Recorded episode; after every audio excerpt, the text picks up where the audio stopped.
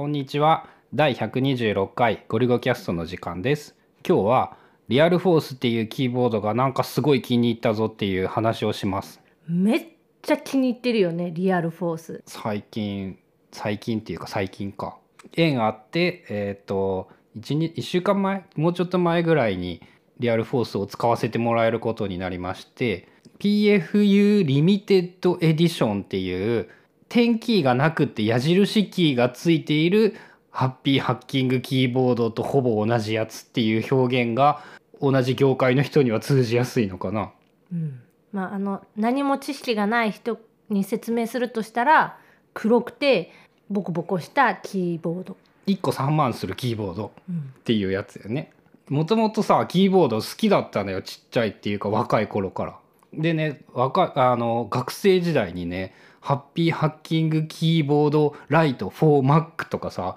そういうやつは買ってたりしてるんだフィルコの茶軸キーボードとか。全然わからない、うん、でしょう。でいろいろあったんだけどそのさハッピーハッキングキーボードとリアルフォースっていうその頃からキーボード界の頂点に立つキーボードだったんだよね。たださ大学生に3万のキーボードなんて余裕で買えるわけがないからさこうぜひ一回触ってみてから考えたいって思うんだけどどこの電気屋に行ってもねなんか安いキーボードしか置いてなくってさ。それじゃあどこに行ったらリアルフォースこう実際に試せるの？分からん。そう。未だに分からん。どこで触れるか分からん。未だに多分電気屋行ってもなんかそのメカニカルキーボードすらないっていう。それって有線接続でパソコンとつなぐ？リアルフォースは有線でしかつなげないかなちょっと前にさハッピーハッキングキーボードは Bluetooth 接続ができるキーボードっていうのが出て一部のマニアな人たちの間では超話題になって俺今欲しくなってきてる。ということは今使ってるリアルフォースはその iPad とかにつなぐことはできないと。できないね。だからやるとしてそのハッピーハッキング Bluetooth を買うしかない。今あるリアルフォースは USB で USB でつなぐやつでそのさハッピーハッキングキーボードってプログラマーな人たちが超大好きなキーボードでちっちゃいんだよね。ファンクションキーがない。カーソルキーがない。あのエスケープとかタブとかシフトスペースエンターとかはあるんだけどそんだけしかないんだよね。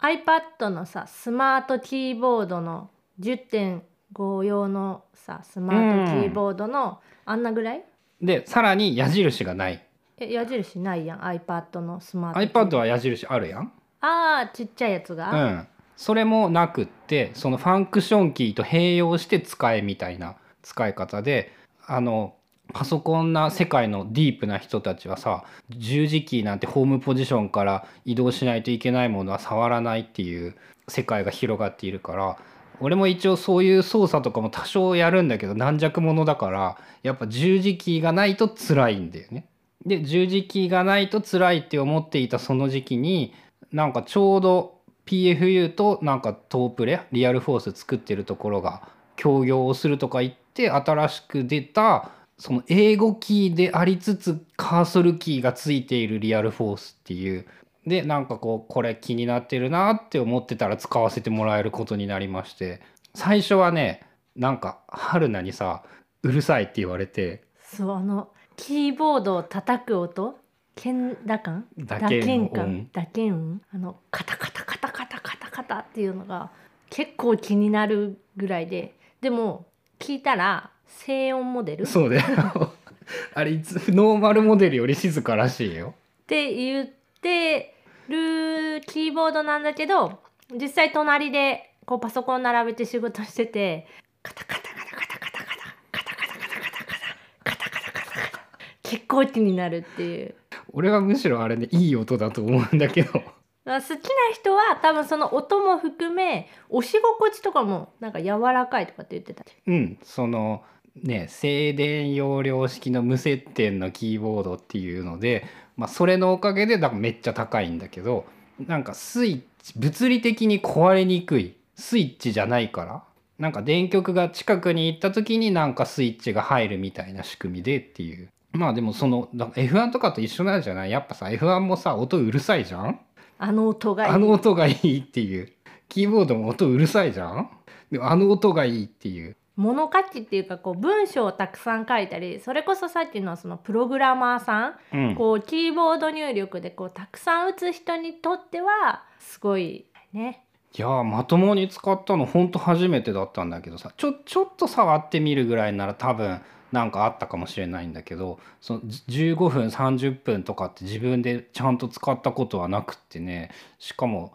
こんなに気に入るんだって思わんかった。すごいね良かったね。ていうか Bluetooth 買いたくってさ困ったことにさあれがめっちゃ良くなったからさ MacBook Pro とかさマジックキーボードとか使いたくなくなってきてしまってさ外に出た時どうしようっていう。どうする？いやもうしょうがないからいいんだけどさあんま使わねえし外で。でその音声入力が超気に入ってやろうとしている真っ最中に同時にキーボードで文字を入力するのが楽しくなってしまってなんかいろいろ矛盾してて悩んでるんでどうしたらいいんやろうね。音声入力はなんかね覚えたコマンドスペースで音声を起動するとそのキーボードを使いつつ文字が入力できそうでめっちゃいいっていうのはなったから、まあ、それもうまく使えればまあいい感じになるのかな。あのブログに書いてたやつ。うん、そのさキーボードと Mac の場所とどう机の広さとどういう風に配置したら理想の形になるだろうってこう3週23週間ずっと悩んでて。そう最近仕事部屋をまたこう入れ替えというか引っ越し毎年恒例の引っ半越し年恒例。半年恒例の引っ越しをやってで新しいポジションっていうかねちょっと気分新たになんやけど隣でこうああやこうやああやこうやケーブルがケーブルぐるぐる回しとった。